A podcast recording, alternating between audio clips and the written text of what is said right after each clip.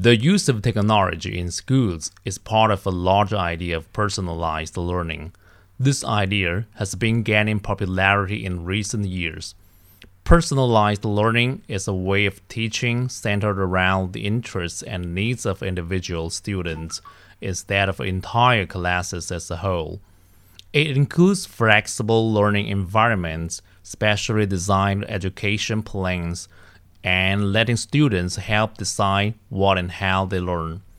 Still, many researchers say it's too early to tell if personalized learning works better than traditional teaching. It found that only small improvements in reading compared to traditional teaching methods. Some students also complained group work in personalized learning classes was more difficult as each student had different tasks to complete.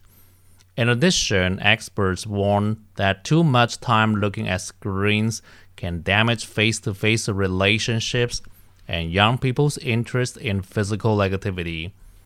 They argue that no computer program should ever replace the personal touch, support, and inspiration teachers give their students.